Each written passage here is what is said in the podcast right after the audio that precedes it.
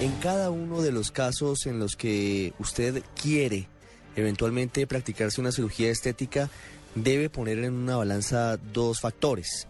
Primero, la vanidad. Y segundo, la calidad del sitio y las precauciones, la garantía que le dan los médicos para adelantar esos procedimientos. Carlos Enrique Hoyos, presidente de la Sociedad Colombiana de Cirugía Plástica y Reconstructiva, nos habla precisamente de eso. ¿Qué precauciones debe tener usted antes de decidir practicarse una cirugía de este tipo?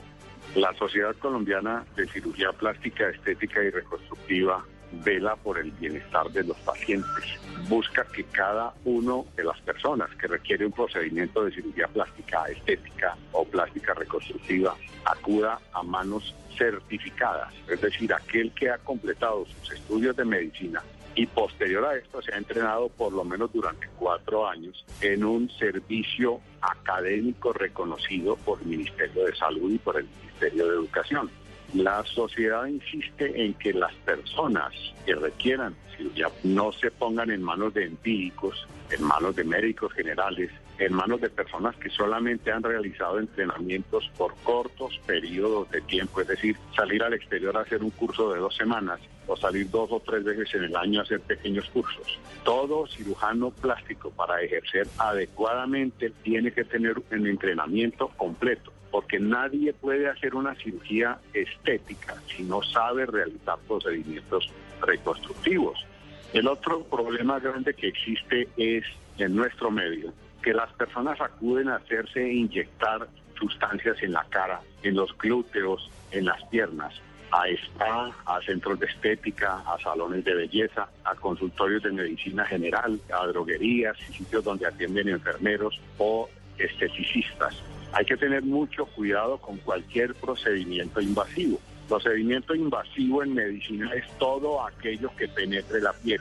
Desde el momento en que una persona está inyectando una sustancia en el organismo, hay que corroborar qué tipo de sustancia es. Y tenemos en este momento el grave problema de las inyecciones de biopolímeros, que no son más que siliconas industriales, que tienen graves efectos en el organismo y muchas veces son efectos que solo se producen tres, cuatro o cinco años después. De modo que no está autorizado para nadie inyectar biopolímeros ni en la cara ni en los glúteos. El único tipo de sustancias que se puede inyectar por una persona debidamente entrenada es el ácido hialurónico.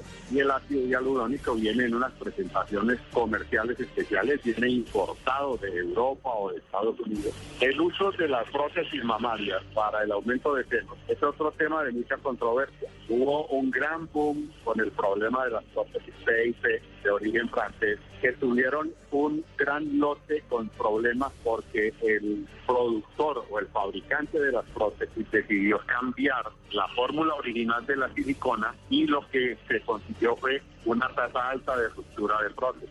La recomendación para las pacientes igualmente es acudir a un cirujano plástico estético idealmente miembro de la sociedad que los examina antes de admitirlos y que además sigue a los cirujanos plásticos estar actualizados y recertificarse. Hay muchas marcas de prótesis mamarias. Las que tienen aprobación de INVIMA son prácticamente todas las que existen en el país.